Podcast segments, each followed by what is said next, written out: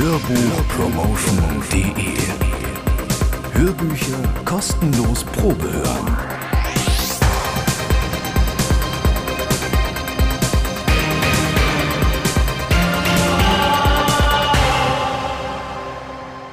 Hallo und wirklich herzlich willkommen zu einer neuen Ausgabe von Hörbuchpromotion.de. Heute geht es weiter mit einer der drei Kurzgeschichten von dem Hörbuchsampler Teufelsbrut. Runenbeschwörung heißt das diabolische Meisterwerk von dem berühmten Autor M.R. James. Und deswegen hier noch ein paar Infos zu Montague Rhodes James. M.R. James wurde am 1. August 1862 in der Nähe von Dover in England geboren und starb im beachtlichen Alter von 74 Jahren. James war ein hochbegabter Schüler, später auch Lehrer und stets an übersinnlichen Phänomenen interessiert.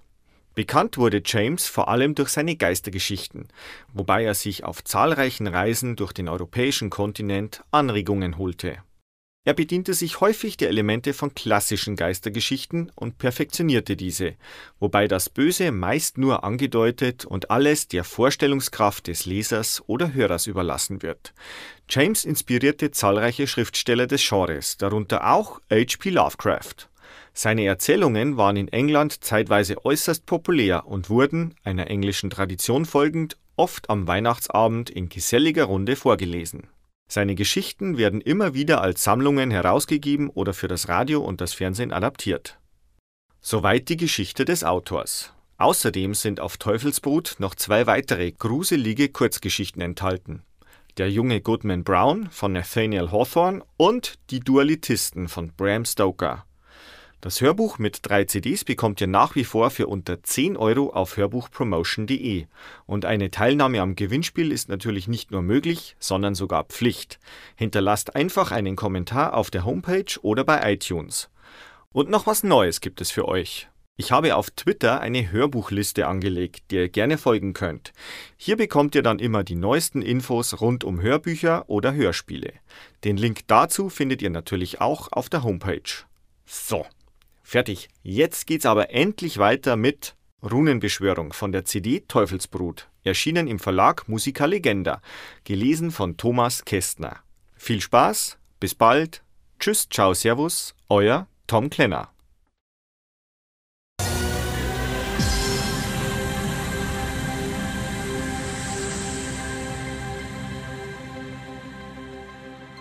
Dies ist bis hierhin im Wesentlichen ein Prolog.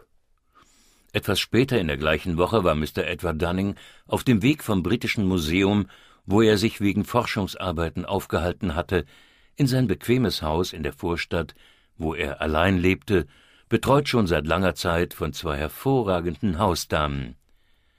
Der Beschreibung, die bis hier von ihm erfolgte, ist ansonsten nichts hinzuzufügen. Wir wollen ihm also auf seinem schlichten Heimweg folgen. Mit einem Zug gelangte er bis knapp zwei Meilen vor sein Haus, mit einer elektrischen Trambahn ging es weiter. Diese wiederum endete ungefähr 300 Yards vor seiner Haustür. Er hatte für den Tag genug gelesen, und als er den Wagen bestieg, stellte er fest, dass die Beleuchtung ihm ohnehin lediglich das Lesen der Werbung und Kleinanzeigen auf den Glasflächen gegenüber seinem Sitz gestattete. Es war daher nicht ungewöhnlich, dass die Anzeigen in dieser Tramlinie des Öfteren Objekte seiner Betrachtung waren und mit einer möglichen Ausnahme ein brillanter und durchaus überzeugender Dialog zwischen Mr. Lamplow und einem bekannten Kronanwalt über Pyritsalzlösung stellten sie keine hohe Anforderung an seine Vorstellungskraft. Ich muss mich verbessern. Es gab eine in der hintersten Ecke des Wagens, welche ihm nicht bekannt vorkam. Sie war in blauer Schrift auf gelbem Grund und alles, was er sah, war ein Name, John Harrington, und so etwas wie ein Datum. Es konnte für ihn eigentlich nicht weiter interessant sein, und dennoch war er neugierig genug, sich auf dem Sitz zur Seite zu bewegen, als der Wagen sich leerte, bis er es lesen konnte. Bis zu einem gewissen Grad hatte die Mühe sich gelohnt, denn die Anzeige war nicht von der üblichen Art. Sie lautete im Gedenken an John Harrington, Mitglied der Antiquarischen Gesellschaft, Wohnsitz The Laurels, Ashbrook, gestorben am 18. September 1889. Drei Monate waren gestattet. Der Wagen hielt. Da Mr. Dunning immer noch die blaue Schrift auf dem gelben Grund betrachtete, musste er von dem Schaffner zum Verlassen des Wagens veranlasst werden. Ich bitte um Entschuldigung, sagte er. Ich habe gerade diese Anzeige hier gelesen. Sie ist sehr seltsam, nicht wahr? Der Schaffner las sie langsam, dann sagte er Tja, ich würde mal sagen, ich habe das noch nie vorher gesehen. Das ist ein Ding, nicht? Jemand hat sich hier einen Scherz erlaubt, würde ich sagen. Er zog ein Staubtuch hervor und brachte es, nicht ohne etwas Speichel einzusetzen, in Anwendung auch von der Außenseite der Scheibe. Nein, sagte er, als er wieder zurückkehrte, das ist keine normale Anzeigengrafik, scheint mir eigentlich im Glas zu sein. In der Substanz, könnte man sagen. Meinen Sie nicht auch, Sir? Mr. Dunning prüfte es, auch mit seinem Handschuh, und musste schließlich zustimmen. Wer kümmert sich um diese Anzeigen und genehmigt das Aufhängen? Könnten Sie das vielleicht herausfinden? Ich werde mir eben den Text notieren. In diesem Moment kam ein Ruf von dem Fahrer. Aufwachen, George, Zeit ist um. Ist ja gut, hier ist noch was Wichtiges, worum's geht. Du kommst mal und guckst dir hier das Fenster an. Was denn los mit dem Fenster? fragte der Fahrer, während er herankam. So, und wer ist nu Arrington? Worum geht's denn hier? Ich fragte gerade, wer für das Anbringen von Anzeigen in Ihren Wagen verantwortlich ist, und sagte, dass es ganz gut wäre, sich dort nach dieser zu erkundigen. Also, Sir, das machen alles die im Büro von der Gesellschaft, sage ich. Äh, unser Mr. Thames, glaube ich, macht das alles. Wenn wir heute Abend Schluss machen, lasse ich eine Nachricht da. Und vielleicht kann ich Ihnen morgen was sagen, wenn Sie dann zufällig vorbeikommen. Das war alles, was an diesem Abend geschah, außer dass Mr. Dunning noch nach dem Ort Ashbrook suchte und herausfand, dass er sich in Warwickshire befand. Am nächsten Tag fuhr er wieder in die Stadt. Der Wagen, es war derselbe, war morgens zu voll, als dass er eine Gelegenheit gehabt hätte, mit dem Schaffner ein Wort zu wechseln. Er konnte allerdings feststellen, dass die seltsame Anzeige in der Zwischenzeit entfernt worden war. Das Tagesende brachte noch ein zusätzliches Element des Geheimnisvollen in die Angelegenheit. Er hatte den letzten Zug verpasst oder ist vielleicht sogar vorgezogen zu laufen. Jedenfalls kam zu ziemlich später Stunde, während er an seinem Schreibtisch arbeitete, eines der Hausmädchen zu ihm und meldete ihm zwei Herren von der Bahngesellschaft an, die ihn dringend sprechen wollten. Dies erinnerte ihn an die Anzeige, die er, wie er sagt, schon fast vergessen hatte. Er bat die beiden Männer hinein, es waren der Schaffner und der Fahrer der betreffenden Straßenbahn, und nachdem eine kleine Erfrischung gereicht worden war, fragte er sie, was Mr. Timms hinsichtlich der Anzeige zu sagen gehabt hätte. Also, Sir, das ist's, weshalb wir uns die Freiheit genommen haben, vorbeizuschauen, sagte der Schaffner. Mr. Timms, er hat gegenüber William hier wegen dieser Sache eine klare Sprache gesprochen. Also, wenn's nach ihm geht, gab's da überhaupt keine Anzeige von der Art. Weder eingesandt, noch beauftragt, noch bezahlt, noch aufgehängt. Kein gar nix. Schon gar nicht wieder weggemacht. Und wir sollen ihn nicht zum Narren halten und seine Zeit verschwenden. Gut, sage ich. Wenn das so ist, Mr. Timms, sag ich, gehen Sie doch mal hin und sehen Sie sich selber an, sag ich. Und wenn's nicht da ist, sag ich, äh, können Sie mich sonst wie nennen. In Ordnung, sagt er, mach ich. Und wir sind gleich los. Und jetzt überlasse ich's Ihnen zu sagen, ob diese Anzeige, oder wie man das nennt, mit Harrington drauf, ob die nicht so klar und deutlich da war wie irgendwas, blaue Schrift, gelbes Glas, und Sie können's bestätigen, es war eigentlich sogar richtig in dem Glas, denn Sie haben's ja gesehen. Sie können sich erinnern, wie ich mit meinem Staubtuch drüber gewischt habe. Ich erinnere mich gut daran, und? Ja, das sagen Sie so, ich weiß nicht, ob das gut ist. Jedenfalls steigt Mr. Timms in den Wagen mit nem Licht. Das heißt, nein, er sagte zu William, er soll das Licht von draußen halten. Also, sagte er, wo ist nun eure kostbare Ankündigung, wo wir so viel von gehört haben? Hier ist sie, sage ich, Mr. Timms, und leg meine Hand drauf. Der Schaffner machte eine Pause. Also, sagte Mr. Dunning, sie war fort, nicht wahr? Zerstört? Zerstört, nix da. Da war, glauben Sie mir, überhaupt keine Spur mehr von den Buchstaben. Blaue Buchstaben waren's ja auf diesem Stück Glas als, Na, hat keinen Sinn, was ich hier sage. Ich habe sowas noch nie gesehen. Fragen Sie William, was nützt es, wenn ich weiterrede? Und was hat Mr. Timms nun gesagt?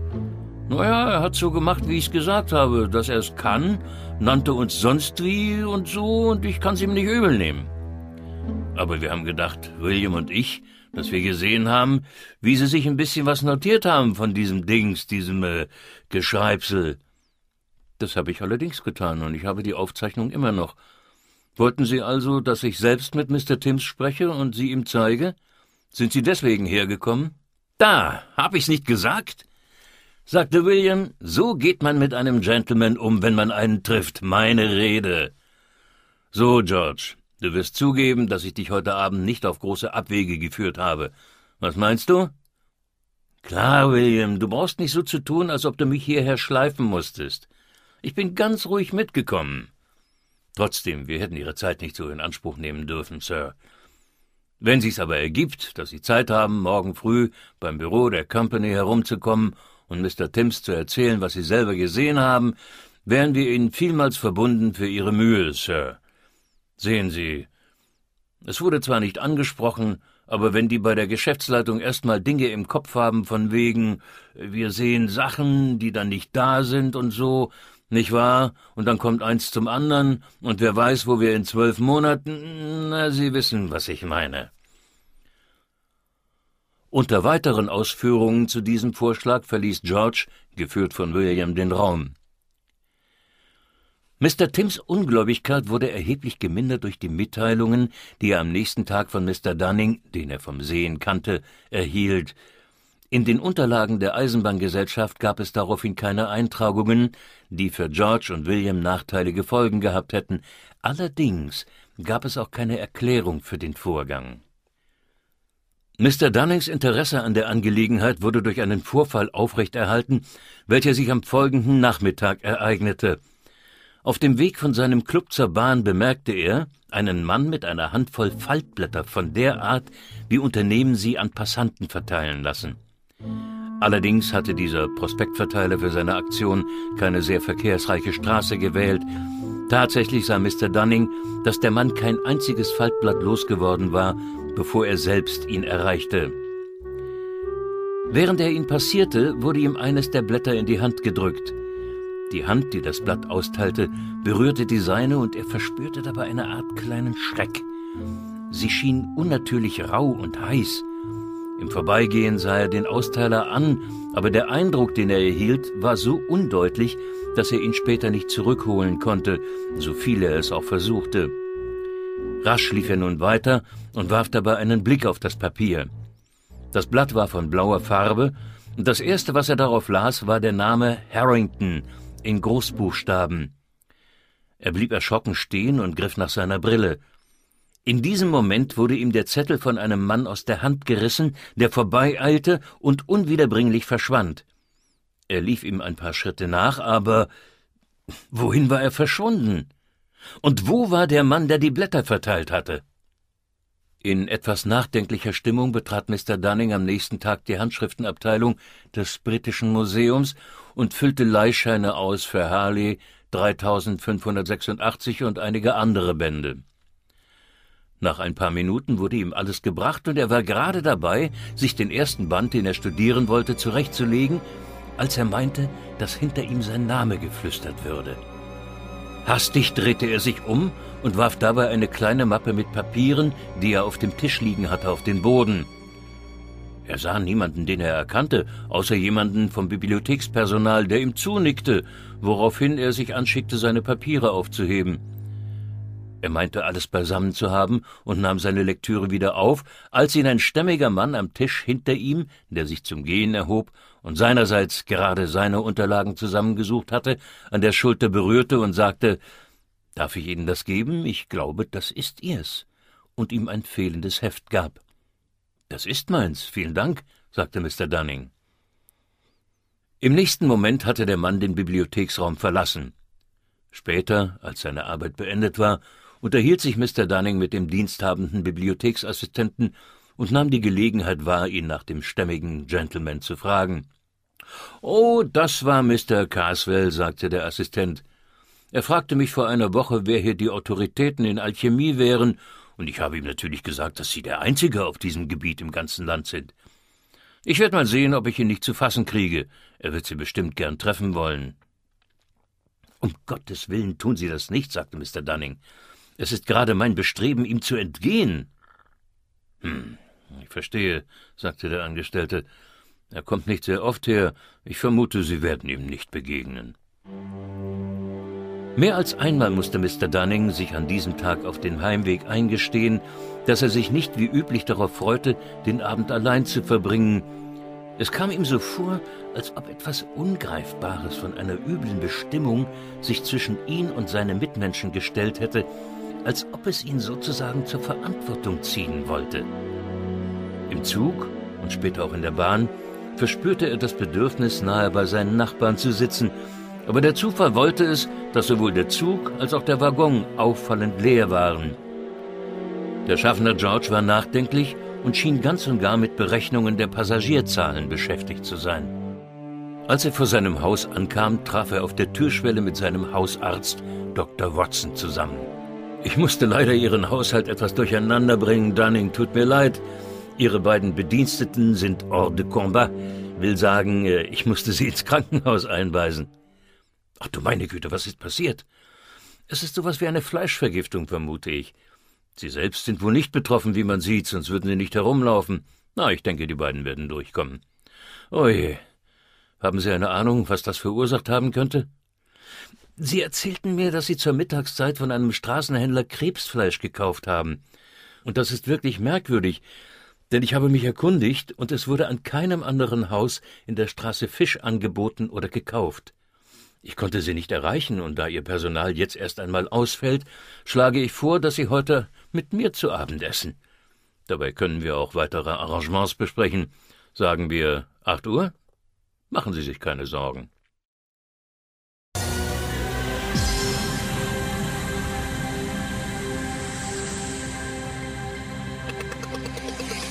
Und Interesse geweckt? Mehr davon und viele weitere Hörbücher zum Probehören, Runterladen oder direkt bestellen gibt es auf www.hörbuchpromotion.de. Hörbücher kostenlos Probehören.